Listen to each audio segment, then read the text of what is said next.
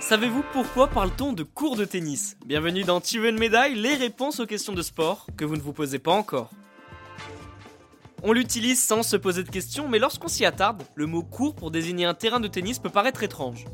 Et oui, que ce soit dans le football, dans le rugby, dans le basket ou plein d'autres disciplines, un terrain désigne l'endroit où l'on pratique ce sport, et généralement, il ne possède pas plusieurs noms. Mais le tennis fait exception. Pour comprendre pourquoi, il faut revenir au Moyen Âge.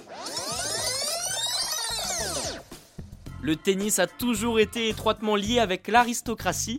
Je vous l'explique notamment dans l'épisode 8 sur Wimbledon.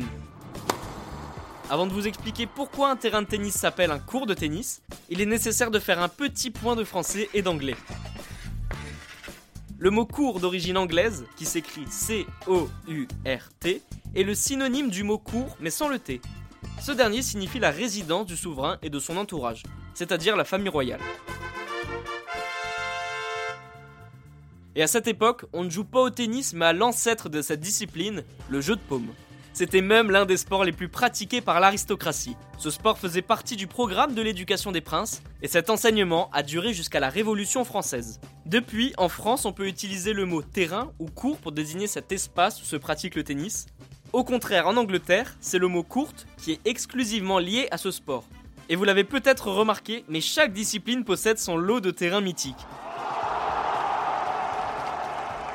le Camp Nou au football, le Staples Center au basket et au tennis, que ce soit le cours Philippe Chatrier à Roland Garros ou le Center Court de Wimbledon, le mot court est toujours présent. Et bien voilà, vous pouvez désormais expliquer pourquoi parle-t-on de cours de tennis. Vous pouvez écouter ce podcast et nous retrouver sur Apple Podcast, Spotify, Deezer, Castbox et toutes les autres plateformes. N'hésitez pas à partager, noter ou laisser en commentaire une question. J'essaierai d'y répondre dans un prochain épisode. Je vous retrouve rapidement pour une prochaine question de sport dans Tu veux une médaille. A très vite.